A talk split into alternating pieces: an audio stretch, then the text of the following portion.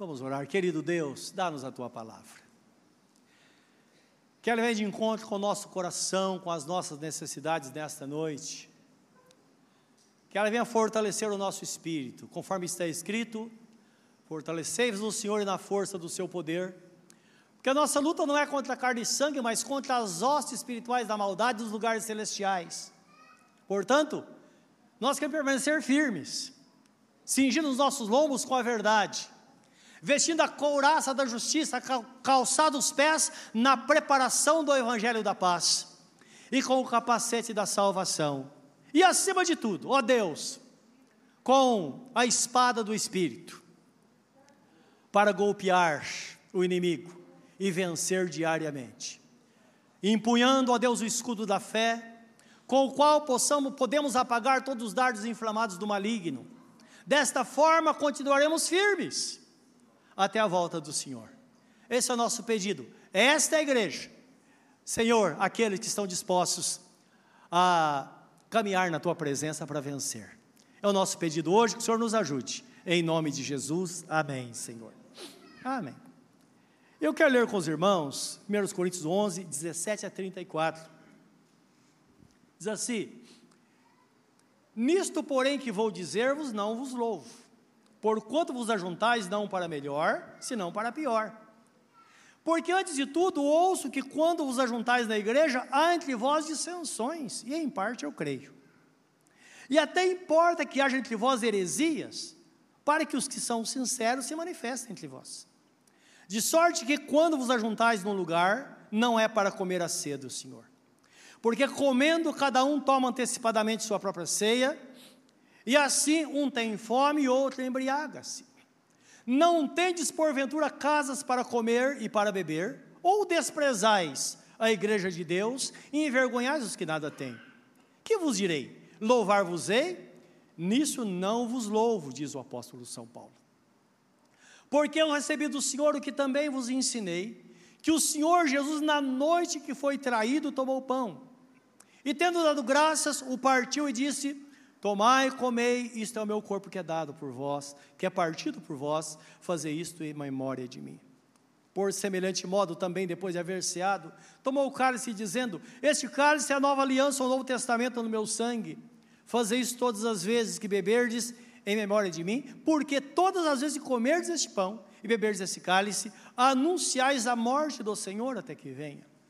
Portanto, qualquer que comer este pão ou beber o cálice do Senhor indignamente, será culpado do corpo e do sangue do Senhor.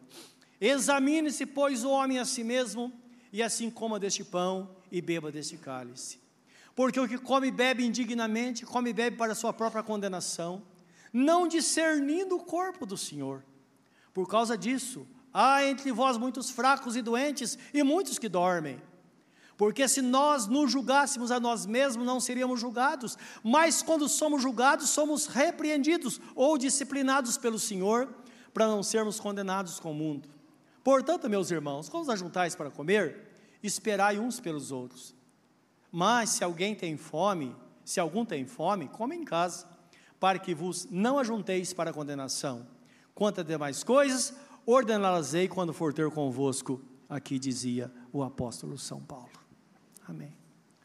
A ceia do Senhor promove o nosso crescimento. Por isso que nós participamos regularmente. A ceia é tido como alimento, assim como a palavra é o alimento para a nossa alma. E desta forma, é claro, nós seremos sustentados e vitoriosos. Temos um ano aí à frente, não é? um ano um tanto obscuro, mas escreva isso que eu vou lhes dizer hoje. Final deste ano, você vai constatar que nunca você foi tão abençoado como nesse tempo de crise. O nosso Deus, Ele demonstra o seu poder em momentos assim, é onde a graça de Deus é derramada sobre nós. Então confia no Senhor, é um ano de ver pela fé realmente. A palavra nos diz que Jesus, de fato, ele nos sustenta em João 6, 51 e 59, quando ele fala que ele é o pão da vida. Mais um texto em João 6, 53, eu quero ler para vocês, que diz assim: Na verdade, na verdade vos digo, que se não comerdes a carne do Filho do Homem e não beberdes o seu sangue, não tereis vida em vós mesmos. indicando que quando nós participamos da ceia do Senhor, acontece algo no mundo espiritual. E o que nos mostra a Bíblia Sagrada é que a vida de Jesus é inserida em nós, em toda a sua plenitude. Espiritualmente, nós melhoramos, somos fortalecidos. É o momento em que a saúde é restaurada, porque foi para isso que Jesus morreu na cruz. Então entendam que nisso consiste a nossa vida pela fé, é crer que é e assim será, não é conforme Jesus Cristo diz na Sua palavra. O fato é que quando participamos da ceia do Senhor, o nosso Deus quer que a Sua paz, que a Sua graça inunde o nosso coração, porque de fato é um momento de profunda restauração na presença do Senhor. E segundo a orientação de, do apóstolo São Paulo, ele fala sobre as coisas que estavam acontecendo na igreja, porque eles estavam dando brecha eles tentaram fazer uma, uma, uma algo para dar mais cor à ceia do Senhor e faziam uma festa chamada Festa do Amor. O nome era muito bonito, o começo maravilhoso. E cada um trazia um prato. Só que no começo foi tudo bem, de repente começou a haver divisão entre os irmãos, uma coisa natural. Os mais pobres se reuniam juntos e os demais posses se reuniam em outro canto. Então, ele fala: vocês estão desprezando a igreja, vocês estão fazendo separação. E além disso, começou a haver confusão. Então, o texto fala sobre as dissensões, no versículo 18. Dissensões é intriga, não é? E todo tipo de coisa que causa divisão. Então, quando precisamos da ceia do Senhor, nós devemos estar tão pleno, tão cheios da presença dEle, que não sobe nenhum lugar para nenhum tipo de intriga. É incrível isso, por quê? A Igreja de Cristo é uma diversidade muito grande. Todos nós somos diferentes. Mas numa coisa nós, é, nós temos em comum: é que nós andamos na mesma direção. Cada crente neste mundo, não importa os seus hábitos ou os seus costumes, quando ele pensa na eternidade, ele visualiza Jesus na porta do céu, esperando com a coroa na mão. Isso é verdade. Então Jesus diz que naquele dia ele vai dizer: Vinde benditos de meu Pai, possui por herança a coroa da vida, que você está preparada desde a fundação do mundo. Entra para o gozo do vosso Senhor e o crente vai entrar para a eternidade com Ele. Todo crente tem esse foco. O alvo a alcançar é a coroa da vida. Isso nós temos em comum. E aí nós percebemos que quando nós pegamos a igreja de Cristo, ricos e pobres, sábios ou não, letrados ou não, não importa. A igreja é o único lugar onde todos nós somos nivelados, porque Deus não está nem aí por aquilo que nós temos. O homem é valorizado perante Deus por aquilo que ele é, porque Deus olha o coração de cada pessoa. Então não tem como não nivelar, não é verdade? E o apóstolo Paulo escreve em 1 Coríntios 1,10, diz assim o texto: Eu vos rogo, irmãos, pelo nome de Jesus Cristo, que digais todos a mesma coisa, e que não haja entre vós, não haja entre vós divisões, para que sejais unidos no mesmo sentido e no mesmo parecer, isto é, todos andando na mesma direção. E é interessante que as diferenças não influenciam em nada, porque todos nós somos é, filhos do mesmo pai, todos nós somos nascidos de novo, e todos nós temos o mesmo propósito. Amém? Seu propósito é entrar no céu? Pergunta para o irmão está ao seu lado. Falei, bom, seu propósito é entrar no céu? Pergunta para ele. Ele vai falar, é lógico, irmão. Estou aqui para isso. Não é verdade? Isso é óbvio. Nosso propósito é entrar no céu. Agora, para isso, o texto fala também que para isso deve haver uma troca das heresias pela verdade e sinceridade. Dois elementos essenciais para a nossa vida: verdade, sinceridade. O livro de Coríntios apresenta uma terceira: verdade, sinceridade e simplicidade. Todo crente tem que andar na verdade, tem que ser simples e tem que ser sincero se quiser entrar no céu. Amém? E eu quero que você leia comigo, isso é bom de ler esse texto, 1 Coríntios 5, 7 a 8, e é bom grifar, porque é um texto que vem meio isolado, né? Então é, é, é bom a gente prestar atenção nessas palavras, são verdadeiras joias que nós descobrimos na Bíblia Sagrada, que tem um poder extraordinário.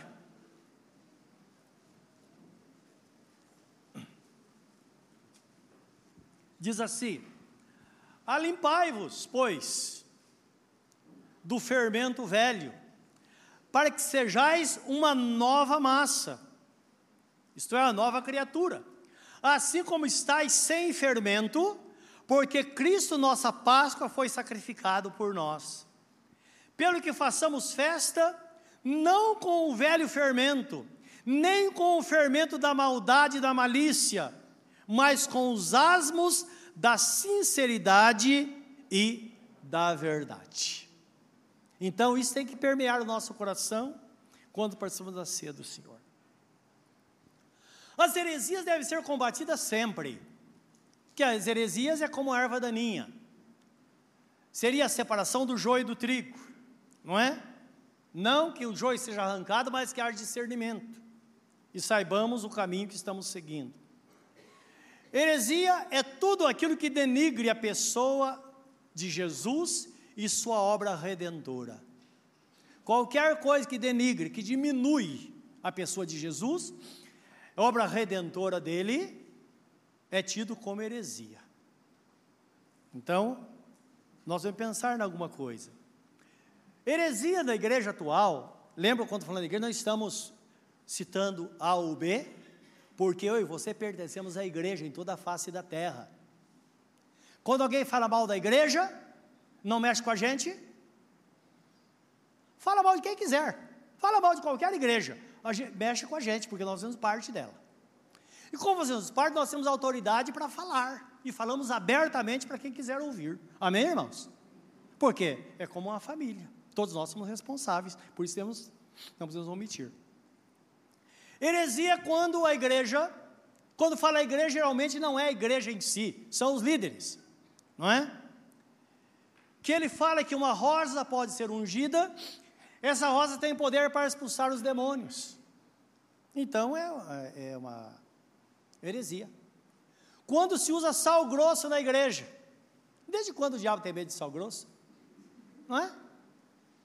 Para ele tanto faz, é nós gostamos de sal grosso, botar numa picanha e é uma beleza. É verdade, não é? Faz diferença. Num cordeiro, né, irmão, irmão Rosalvo? Aí resolve. Agora, o diabo não está nem aí com essas coisas. Agora, por que, que as coisas acontecem?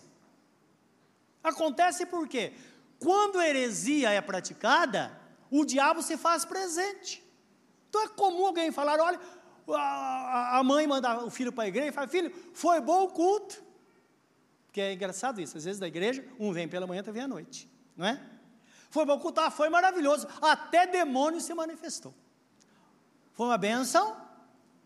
É benção quando o Espírito Santo se manifesta em toda a sua plenitude, transformando vidas, libertando, se conscientizando, produzindo arrependimento. Isso sim é ação do Espírito Santo. Então lembra, qualquer heresia quando é praticada, o diabo vai estar ali. Se você bater com a rosa no endemoniado, o demônio sai.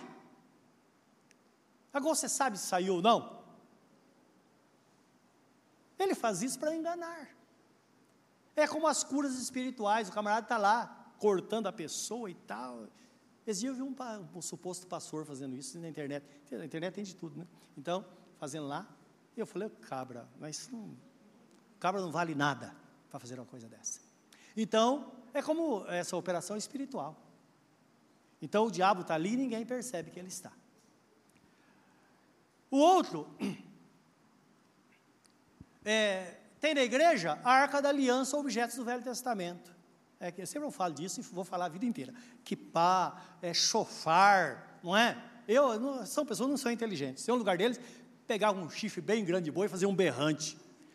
Tocar, oh, que coisa imponente. Não é verdade? Até mais emocionante. Tudo isso não vale nada, meus irmãos. Tudo isso denigre denigre a pessoa de nosso Senhor e Salvador Jesus Cristo. E quero que você saiba que a Bíblia Sagrada fala que Deus não poupou os antigos que receberam a palavra dos anjos e não cumpriram, muito menos aqueles que profanaram o sangue da nova aliança. Muito menos. Deus não vai perdoar essas pessoas. Não é? E algumas delas passarão por momentos difíceis para ser levadas ao arrependimento. Então isso é heresia. Heresia pode ser a busca desenfreada por coisas materiais, fazendo barganha com Deus ao invés de ser dizimista fiel e ofertar fielmente no reino de Deus, que é o mandamento. E a questão é essa: qual atado devemos usar? Agora coloca a minha pessoa com toda, toda, toda é, peço a liberdade de fazer isso. Que caminho eu vou seguir? Eu vou trabalhar para tirar dinheiro do seu bolso? Ou vou ensinar a verdade para que você se converta a Deus e entenda o que é contribuir para o reino de Deus? Qual o caminho? E nós temos poder para isso. Temos poder. Não é verdade? E as pessoas, elas muitas vezes fazem, a gente manda, elas fazem. Eu já tive numa igreja certa vez, que as pessoas falam, olha, quem, todas as igrejas que fazem isso, irmãos, infelizmente, são pessoas desonestas. Quem dá qual nota? Hoje é 100, não é? Ou pede em dólar, o dólar está alto, né? Quem tem 100 dólares aí? Aí alguém lá levanta a mão, com a notinha na mão. Outro com 100 reais. Hoje parece que começa com mil por aí. Depois vai diminuindo até quando chega a nota de 5 e passa a sacolinha para botar lá dentro. Então, a salva. Mas lembra, aquelas pessoas que levantam aquelas notas, elas pegaram aquela nota antes do culto. Então, as pessoas fazem isso por quê? E até justificam dizendo, não, a gente tem que incentivar a fé do outro. O outro não ia contribuir, mas quando eu faço isso, o outro contribui. Os irmãos estão entendendo? Isso é heresia. Olha, viver numa igreja é melhor estar no mundo. Porque os dois vão para o inferno, na igreja ou fora vai para o inferno. Porque esse não é o caminho. Então, quando eu falo de heresia, é exatamente isso. E eu quero ler com vocês Efésios 4, 11 a 16, onde a Bíblia fala que Deus colocou na igreja os ministérios para isso. Os ministérios não são posições na igreja, meus irmãos. Não são posições.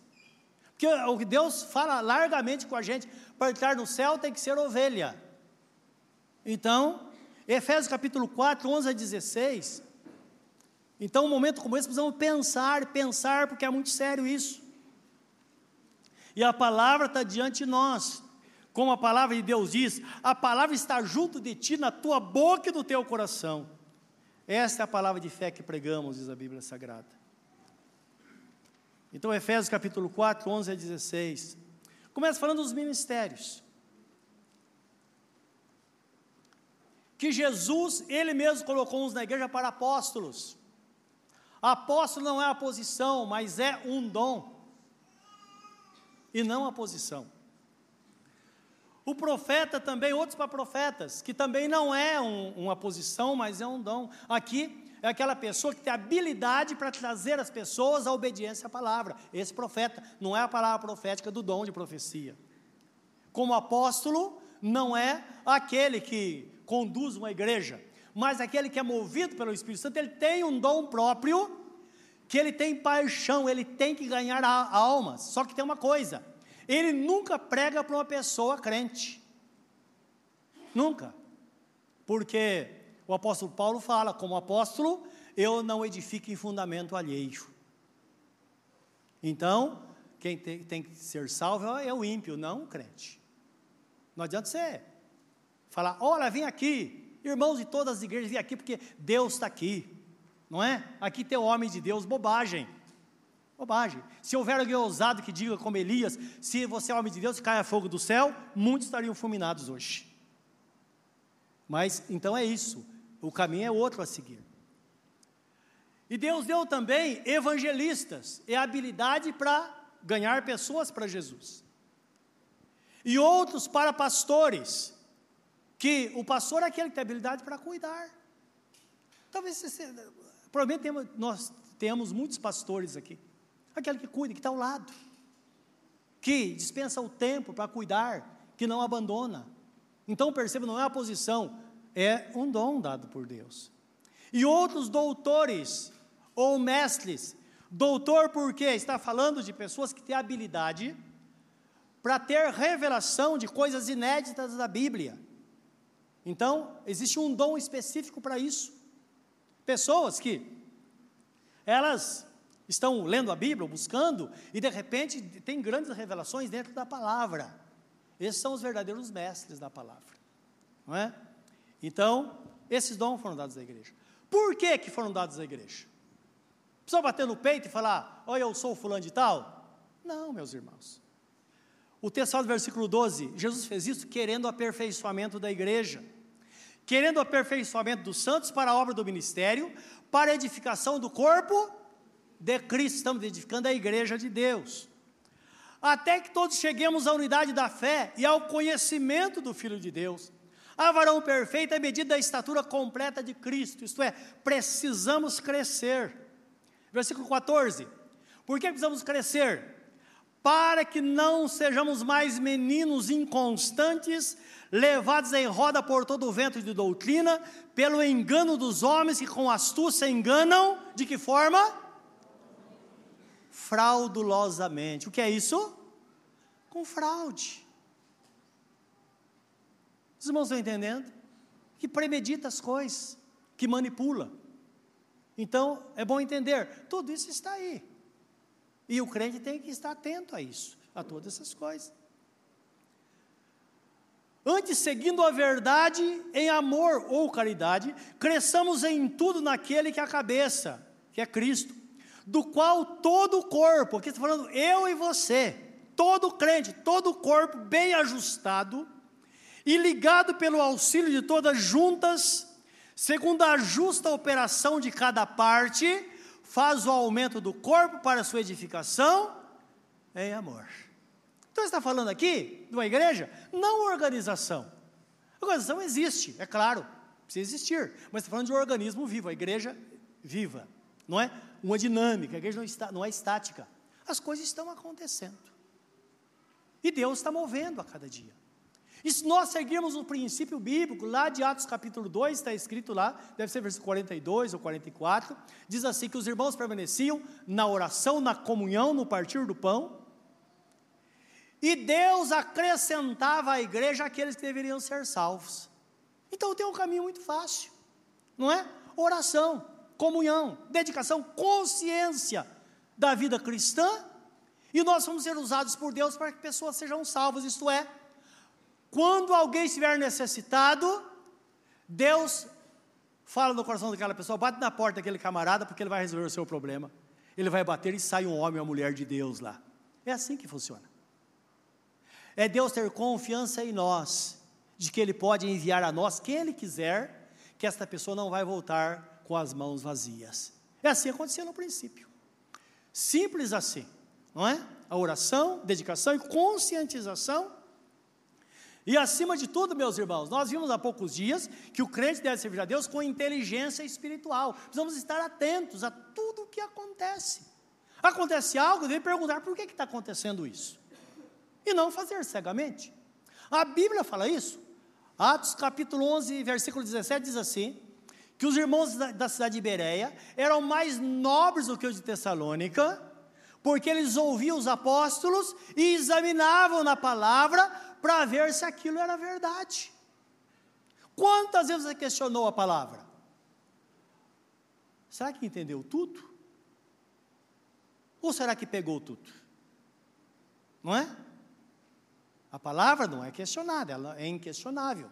Mas nós somos um canal poluído. A palavra passa por um ser humano. Então ela pode não ser perfeita. Então, cuidado de um lado para que haja perfeição, para que não fujamos da verdade, e um cuidado maior de quem recebe. Tem que estar atento, estar vivo, porque o mundo é assim. Alguém está querendo te passar a perna. E muitas vezes esse alguém está dentro da igreja de Cristo. Estou falando alguma bobagem? Se prevalecer o que aconteceu no início, Jesus tinha 12 apóstolos, era Judas. Meu Deus, tomara que não aconteça isso. Se cada 12, um é, for, é, não for um crente para valer, nós estamos perdidos. não é? Mas tudo isso eu estou lhe chamando atenção para que você olhe para dentro de si, a ceia para isso. Examine-se, pois, homem a si mesmo, e assim como do pão, e beba do cálice. Então, lembrando que não dá para examinar o outro, nós temos que nos examinar. Então, é, esse é o combate do crente a toda heresia, como diz o texto sagrado. É dessa forma que Deus, então, vai nos abençoar. Então, a igreja é como organismo. Agora, tem, um, uma palavra em João capítulo 3, 8, quando Jesus fala com Nicodemos, estão lembrados disso? Necessário é nascer de novo para entrar no reino dos céus. Versículo 8 ele fala assim: Porque aquele que, nasce, que é nascido de novo é como o vento. Ora, a pessoa, você é como o vento. Eu sou como o vento. Aquele que nasceu da água do Espírito é como o vento, que não se sabe de onde vem, nem para onde vai, no entanto, ouve-se a sua voz. Isto é, ele está presente. Ele está presente. Em qualquer lugar, ele está presente. E o crente é mais ou menos assim, não é? O crente é como se fosse onipresente. Então você encontra com o irmão aqui, você vai em tal lugar, parece que ele está lá de, tá, também. Quantas mudanças acontecem na vida de um crente? Quanta mudança aconteceu na sua vida desde o dia que você entregou a vida para Jesus? Pense nisso. Por quantos empregos você passou? Por quantos lugares você esteve? Quantas casas você mudou? Outros, por quantas igrejas você passou?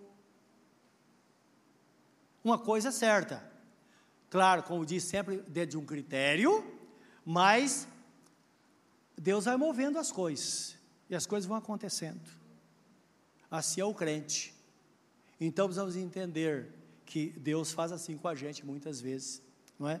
E nós olhamos para o passado e pensamos, puxa vida, aquela aprovação que eu passei, chorei tanto, não é? Foi tão difícil aquela enfermidade. Mas eu louvo a Deus por ter passado, porque eu nunca mais fui a mesma pessoa. Não é assim que a gente fala? O reino de Deus é assim. Então a igreja é exatamente isso, não simplesmente uma organização. Agora, dentro disso, na ceia, nós temos visto que celebramos a unidade do corpo. Ora, como pode isso? A igreja é composta de pessoas diferentes. Mas a Bíblia Sagrada fala o que acontece na dimensão espiritual. Que, na verdade, todos nós celebramos a unidade do corpo. Está em 1 Coríntios 10, 17. Onde a unidade é proclamada. E está escrito assim: Porque nós, sendo muitos, somos um só pão isto é, temos a mesma natureza cristã, pois todos participamos do mesmo pão. Agora precisa realmente, é necessário que todos os crentes tenham a mesma natureza. Eu não vou passar a perna em ninguém, não quero que ninguém passe a perna em mim. Eu não quero ser enganado por ninguém, mas também não posso enganar. Amém, meus irmãos? Então, todos da mesma natureza. Questão natureza é um caso sério. Ah, quando fala do novo nascimento, está falando exatamente dessa transformação radical dada pelo Espírito Santo ao crente, vão buscar constantemente para nos adequarmos à vontade do Senhor. Ouviu uma história certa vez? Já contei aqui. Você se lembra aquela historinha do, do sapo e do escorpião? Quanto se lembra? Você que não se lembra, eu vou contar para você. Né? Que é fascinante. Então o sapo e o escorpião viviam na, viviam na floresta. E um dia o sapo encontra o escorpião chorando na beira de um rio. Ele está desesperado. O sapo falou: Senhor escorpião, o que está acontecendo? Ele falou: Olha, se no meu lugar estaria chorando também. Aconteceu uma enchente e o, o rio subiu a água. Meus filhos e minha esposa ficaram do outro lado. Eu estou aqui isolado e pelo jeito nunca mais vou vê-los. Você não tem dó de mim? Sapo falou: ah, Vou fazer o quê? Não é? E nessa conversa, o escorpião fez uma proposta para o sapo. Falou: Olha, você não quer me passar para o outro lado? Como? Eu monto nas suas costas, você me leva. Ele disse: E esse ferrão, hein? Não, imagine. Quem passou pela aprovação que eu passei nunca vai picar ninguém. Eu sei o que é isso. Imagine. Eu que estou em vez de perder minha família, imagine eu faria isso com você. Irmãos, ele convenceu o sapo. O sapo falou, então monta aí. Montou nas costas do sapo, o sapo mergulha na água. e vai tentando e tal. De repente vem lá uma, uma madeira rodando na, na, enchente, e o sapo desviada da, da madeira mergulhou. Quando mergulhou, o escorpião cravou o ferrão nas costas do sapo. Você falou: Olha o que você fez. Nós não combinamos. Eu não disse para você que se acontecesse ia morrer todo mundo? Aí o escorpião falou: Sapo, me desculpa, mas é a minha natureza. Qualquer movimento brusco eu cravo o ferrão. É por isso que o crente tem que ter uma nova natureza. Ele pode ser maravilhoso. Aconteceu um movimento brusco, o veneno sai. Entende o porquê que a igreja tem que caminhar na mesma direção? E devemos buscar isso diariamente. Essa é uma realidade, não é? A nossa vida cristã exige isso de nós. Precisamos buscar de todo o nosso coração. 1 Coríntios 12, de 12 a 27, fala dessa diversidade, mostrando que cada um de nós tem a sua importância vital no corpo de Cristo. Isso ajuda muito no crente, por causa dessa importância que cada um tem, cada um tem o seu lugar na igreja, no corpo do Senhor. E nós, como igreja, precisamos estar atentos a tudo, não é? Porque isso vai, vai mudar realmente a dinâmica nossa como igreja de Cristo. Então nós vamos buscar realmente com toda a seriedade. Eu disse 1 Coríntios 12, 12 a 27. Vamos ler esse texto, irmãos. O texto fala assim: Porque assim como o corpo é um e tem muitos membros, e todos os membros, sendo muitos, são um só corpo, assim é Cristo também. Pois todos nós somos batizados em um espírito, formando um corpo, quer judeus, quer gregos, quer servos, quer livres, e todos temos bebido de um espírito. Porque também o corpo não é um só membro, mas muitos. Se o pé disser, porque não sou, da, não sou mão, não sou do corpo, não será por isso do corpo? E se a orelha disser, porque não sou olho, não sou do corpo, não será por isso do corpo? Se todo o corpo fosse olho, onde estaria o ouvido? Se todo fosse ouvido, onde estaria o olfato? mas agora Deus colocou os membros no corpo, cada um deles como quis. Cada um deles como quis. E se todos fossem um só membro, onde estaria o corpo? Ora, pois, há muitos membros, mas um corpo. E o olho não pode dizer à mão, não tem necessidade de ti, nem ainda a cabeça aos pés, não tem necessidade de vós. Antes, os membros do corpo, que parecem ser os mais fracos, são necessários. E os que reputamos serem menos honrosos no corpo, a esses honramos muito mais. E aos que em nós são menos decorosos, damos muito mais honra. Porque os que em nós são mais honestos, não têm necessidade disso. Mas Deus assim formou o corpo, dando muito mais honra ao que tinha falta dela. Para que não haja divisão no corpo mas antes tenha os membros igual cuidado um com os outros, de maneira que se um membro padece, todos os membros padecem com ele, e se um membro é honrado, todos os membros se regozijam com ele. Ora, vós sois o corpo de Cristo e seus membros em particular. Amém? Diga por irmão que está ao seu lado, eu sou membro do corpo de Cristo. Professa isso. É o que a Bíblia Sagrada nos diz.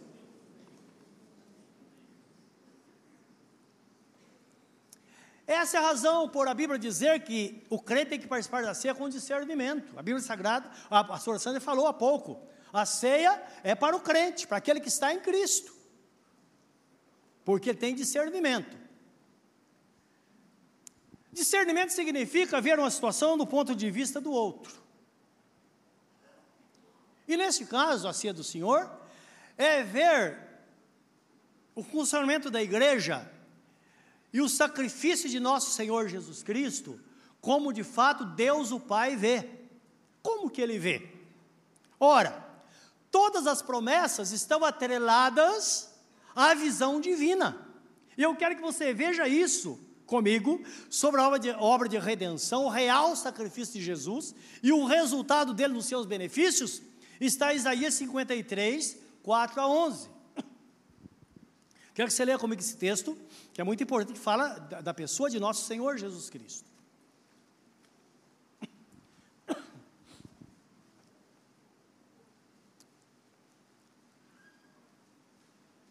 Então, o texto começa falando do desprezo que Jesus teve. Versículo 1 diz assim: Quem deu crédito à nossa pregação e a quem se manifestou o braço do Senhor? Porque foi subindo como um renovo, isto é, como um broto perante ele, e como raiz de uma terra seca, não tinha parecer nem formosura, e olhando nós para ele, nenhuma beleza víamos para que o desejássemos. Então, risca da sua mente essa figura de Jesus, que é pintada aquele homem ruivo, cabelos longos, não é? Olhos verdes. Não. O texto fala que ele era desprezado, ele, era, ele, ele, ele não tinha nenhum atrativo. Era homem, como diz o texto, versículo 3, era desprezado, e o mais indigno entre os homens, homem de dores, experimentado nos trabalhos, e comum de quem os homens escondiam o rosto. Ele era desprezado e não fizemos deles caso algum. Então, ele mostrando o que ele representa para a humanidade. Versículo 4: Verdadeiramente ou certamente, ele tomou sobre si as nossas enfermidades e as nossas dores levou sobre si. E nós o reputamos por aflito, ferido de Deus e oprimido. Mas ele foi ferido pelas nossas transgressões, moído pelas nossas iniquidades. O castigo que nos traz a paz estava sobre ele, pelas suas pisaduras fomos sarados. Todos nós andamos desgarrados como ovelhas, cada um se desviava pelo seu caminho. Mas o Senhor fez cair sobre ele a iniquidade de nós todos. Ele foi oprimido, mas não abriu a boca. Como um cordeiro foi levado ao matadouro, e como ovelha muda perante os seus tosqueadores, ele não abriu a boca. Versículo 8: Da opressão e do juízo foi tirado, e quem contará o tempo da sua vida? Porquanto foi cortado da terra dos viventes, pela transgressão do meu povo foi ele atingido. E puseram a sua sepultura com os ímpios, e com o rico na sua morte, porquanto não fez injustiça, nem houve engano na sua boca. Todavia, ao Senhor agradou moê-lo, fazendo-o enfermar. Quando a sua alma se puser por expiação do pecado, verá a sua posteridade, prolongará os dias, e o bom prazer do Senhor prosperará na sua mão. O trabalho da sua alma ele verá, e ficará satisfeito, e com o seu conhecimento, meu servo justo justificará muitos, porque as iniquidades deles levará sobre si. Pelo que lhe darei a parte de muitos, e com os poderosos repartirá ele o despojo, porquanto derramou a sua alma na morte e foi contado com os transgressores, mas ele levou sobre si o pecado de muitos e pelos transgressores intercedeu. Essa é a obra de Jesus por nós, meus irmãos. É isso, essa palavra que Deus faz valer na nossa vida, quando nós oramos, quando nós buscamos, quando nós clamamos a Deus. Agora, Falamos há pouco das heresias, não é verdade? E lembra? As heresias não são praticadas pelas ovelhas, mas por, por líderes gananciosos que nós já vimos, pessoas fraudulentas. 1 Coríntios 11, 30 diz assim, que, vamos ler esse texto, 1 Coríntios 11, 30, voltar lá, fala sobre discernimento. Por causa disto, por falta de discernimento, por falta de ver a vida e a igreja do ponto de vista de Deus, por causa disso, há entre vós muitos fracos e doentes e muitos que dormem. E essa dormência, o sentido dela é a pessoa morta realmente, morta. Essa noite eu estive pensando e eu senti algo no meu coração, creio que foi colocado pelo Espírito Santo, eu creio nisso. Que muitos pastores contemporâneos a nós vão morrer muito cedo. Os hereges vão morrer muito cedo, é uma forma de Deus proteger a igreja. Porque quando esse herege, esta pessoa que usa rosa ungida, sal grosso e tudo aquilo que nós falamos aqui, quando ele ficar doente, porque ele participa da ceia sem discernimento, ele não, não vê como Deus vê. E por causa disso, quando ele ficar doente, ele não vai ser curado. E ele vai falar: puxa vida, eu orei por tanta gente, já ouviu isso? Nossa, eu oro por todo mundo, as pessoas são curadas, na minha vez eu não sou. Ora, mas por quê? Não está escrito que o lavrador deve ser o primeiro a gozar dos frutos? Então tem alguma coisa errada. Mas esta palavra mostra. Então nós não devemos confundir as coisas. A heresia não está nas ovelhas, mas está na liderança da igreja no Brasil e no mundo. Então, meus irmãos, nós já temos tido muitas situações assim, não é? E a tendência é, muitos, porque hoje os pastores são jovens, muitos deles não chegarão aos 60 anos. Antes disso, eles serão ceifados. Isso para não ir para o inferno, porque o camarada fica doente, no leito de morte, ele vai ter que se arrepender. Não é verdade? Quando ele parar ali e falar: Meu Deus, que besteira que eu fiz. Quando eu iludi aquela pessoa a vender a casa dela e trazer o dinheiro para a igreja. Quando eu não falei a verdade. Quando eu dei uma nota de 100 reais na mão do irmão e falar para ele: levanta para você é, é, é, incentivar o outro a fazer o mesmo. Estamos tratando de coisas espirituais. E a igreja de Deus segue esse caminho. Por isso que eu disse a princípio: nós precisamos receber a palavra, saber como Deus move as coisas. Nós entregamos a nossa eternidade ao Senhor, a nossa alma, nós entregamos ao Senhor, não é verdade? Por que é que nós não temos coragem de entregar tudo ao Senhor? Por que, que o crente não tem a mesma, a mesma, o mesmo poder para entregar sua vida material nas mãos do Senhor? Para no final do mês separar o seu dízimo e falar: Senhor, isso pertence a ti, conforme está escrito. Por quê? O caminho é esse. O caminho é cada um se conscientizar e cada um fazer a sua parte. E há boa intenção. Nas ovelhas, sim. Eu me lembro, alguns anos atrás, muitos anos atrás, eu tinha meu emprego, e Deus falou comigo por três vezes em dois dias. Deveria dar um emprego para cuidar da igreja. Foi muito difícil, a coisa mais dura da nossa vida. Primeiro, algo pessoal. Depois, minha esposa. Era algo muito difícil. E Deus, três vezes, Ele falou claramente comigo: em dois dias que deveria fazer isso. Aí não teve outro jeito, precisa abrir mão de tudo. Se dedicar, vida a Deus. Um dia um irmão muito abençoado fez parte da diretoria de nossa igreja. Estava na reunião, olha a simplicidade das ovelhas. Por isso que é chamado de ovelha. Ele chegou para nós na reunião e falou: Olha, pastor, nós temos, precisamos tomar uma decisão aqui. E a decisão, a diretoria aprova, é feita. Ele disse: Olha, é, tem que incentivar os irmãos agora, o pastor, ele recebe um salário da igreja. Na verdade, não é um salário, nós recebemos o necessário para viver, nada além do que da nossa subsistência. E ele disse: Olha, então tem que falar com a igreja, para os irmãos, recebe pagamento, trazer, para trazer o dízimo até o dia 5 de cada mês, para que vocês possam ter o pagamento garantido até o dia 10, pelo menos. Ele falou, eu percebi a sinceridade dele. Eu era bem jovem na época, não é? E com todo o ímpeto eu falei para ele, falei, irmão, diga você com todo o amor. Eu, nós não somos empregados da igreja. Nunca vamos falar, falar isso para a igreja. Temos necessidade, nós não vamos aos irmãos, nós vamos a Deus. 35 anos isso funcionou e sei que vai funcionar até o fim. Nós somos chamados a viver pela fé. Os irmãos estão entendendo? E todos nós tem, temos que ter a mesma consciência diante do Senhor. Porque senão nós ficamos atormentando a vida dos irmãos. Olha, precisa de dinheiro emprestado para isso, para aquilo. Alguma vez, algum pastor dessa igreja pediu dinheiro emprestado para você? Se pediu, fala comigo. Porque nós damos um jeito nele. Porque a vida de fé é essa nós falamos com Deus. E muitas vezes Deus move pessoas a vir a nós.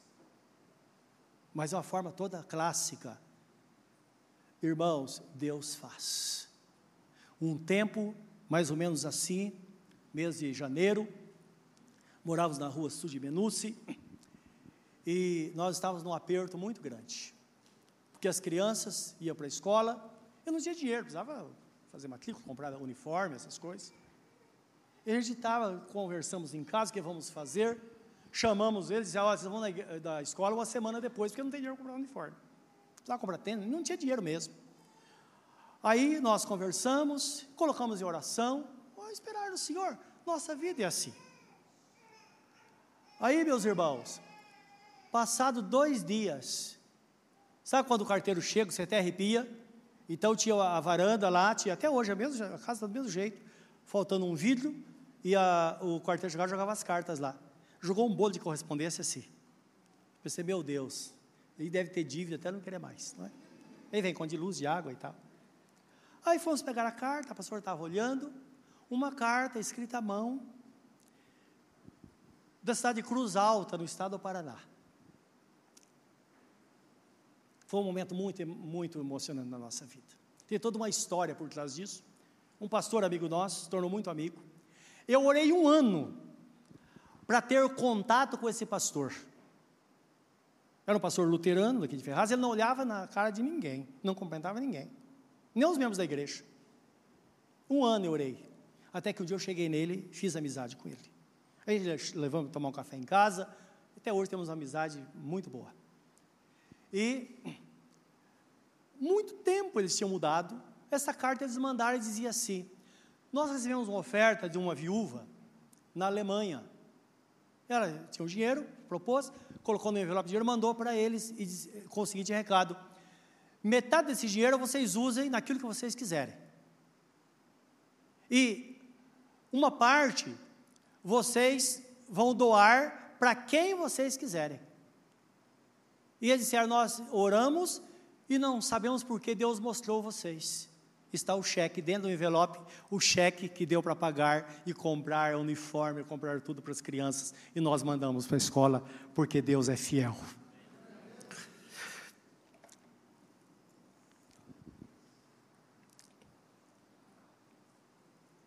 Essas coisas nos emocionam, que é Deus cuidando de nós nas coisas mais simples. Isso porque Jesus é o centro da nossa vida, isso vale a pena. Efésios 1, 22 a 23 diz assim: Ele, Jesus, sujeitou todas as coisas a seus pés. Não tem para ninguém, está tudo debaixo dos pés de Jesus. E sobre todas as coisas o constituiu como cabeça da igreja. Nós somos os membros, mas ele é o cérebro, ele é a cabeça, ele conduz a igreja, que é o seu corpo, a plenitude daquele que cumpre tudo em todos. Plenitude significa uma forma completa. Então o Senhor, ele é 100% suficiente para nos salvar, nos amparar, nos segurar, nos guardar até o grande dia em vitória. Se estiver em Cristo, a nossa vida vai estar segura, meus irmãos, para sempre. E nós sabemos que quando participamos de um momento como esse da ceia do Senhor, nós somos alimentados por Ele, não dá para ver o que está acontecendo.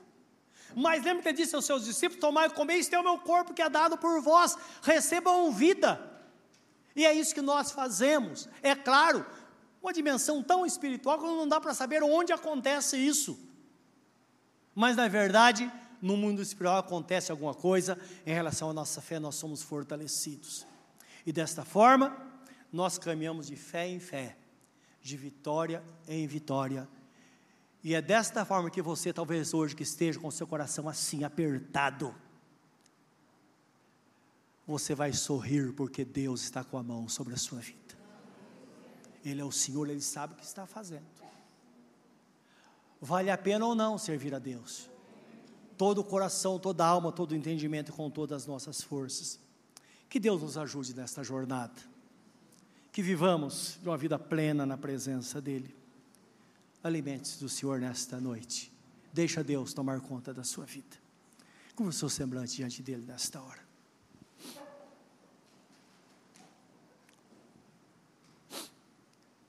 Nós vamos consagrar a ceia do Senhor. Talvez você esteja aqui nesta noite e você não tenha experimentado a graça de Deus na sua vida, pelo contrário, Satanás tem pisoteado você. Entrega a sua vida a Jesus nesta noite. Talvez um dia você já brilhou na presença de Deus e hoje seu coração está apertado, você está lá embaixo. O Senhor quer levantar você nesta noite. Ele quer te dar uma vida nova. E enquanto nós vamos consagrar a ceia do Senhor, coloque-se diante do Senhor. Eu gostaria muito de orar por você nesta hora. Pedir que Deus alcance a sua vida. Nesta noite, eu vou chamar você para vir aqui à frente. Mas eu queria, enquanto todos estão com os olhos fechados, você levantasse a sua mão diante do Senhor, como quem diz: Senhor, eu quero, eu quero, Senhor, eu quero ser um crente para valer, eu quero ser um crente dos bons. Deus fará isso por você, Ele vai fazer. Onde você está, levante sua mão comigo nesta hora, se houver alguém nesta noite. Eu quero orar por você. Permaneça com a mão levantada. Lá em cima, levante bem alto, eu estou vendo sua mão, levante bem alto. O Senhor está atento, está olhando para você nesta hora, está dizendo, filho, eu sou o suficiente. Em mim estão contidos todos os tesouros da ciência e da sabedoria. Ele é grande, Ele é supremo. E Ele entra no seu coração nesta noite. Você que está no seu lugar, ore dizendo: Senhor, entra no meu coração hoje. Se é o meu Salvador, e faz de mim aquilo que tu queres que eu seja. E Ele vai fazer de você, de fato, uma nova criatura. É isso que Ele quer. E você vai ser uma pessoa vitoriosa. Querido Deus, abençoa esta vida. Senhor, entra nesse coração para fazer morada. Entra, Senhor e transforma de fato a natureza desta pessoa. Que seja de fato uma nova criatura, uma ovelha do Senhor. Oh Deus, só tu podes fazer isso. E sabemos que o teu Espírito Santo é hábil para fazer, para transformar, para mudar. Oh Deus Todo-Poderoso, recebe agora esses teus filhos no nome do Senhor e oramos em favor da tua igreja. Agora, não somente sobre nós, mas todos os nossos irmãos que estão por aí, Senhor. Muitos deles estão sujeitos, estão soltos. Ah, Senhor, pastoreie esses corações e conduz estas vidas para que andem na verdade. Esse é o nosso pedido, em nome de Jesus. Nós consagramos agora, Pai, os elementos, os elementos da ceia. Santifica, Senhor para que sejamos santificados.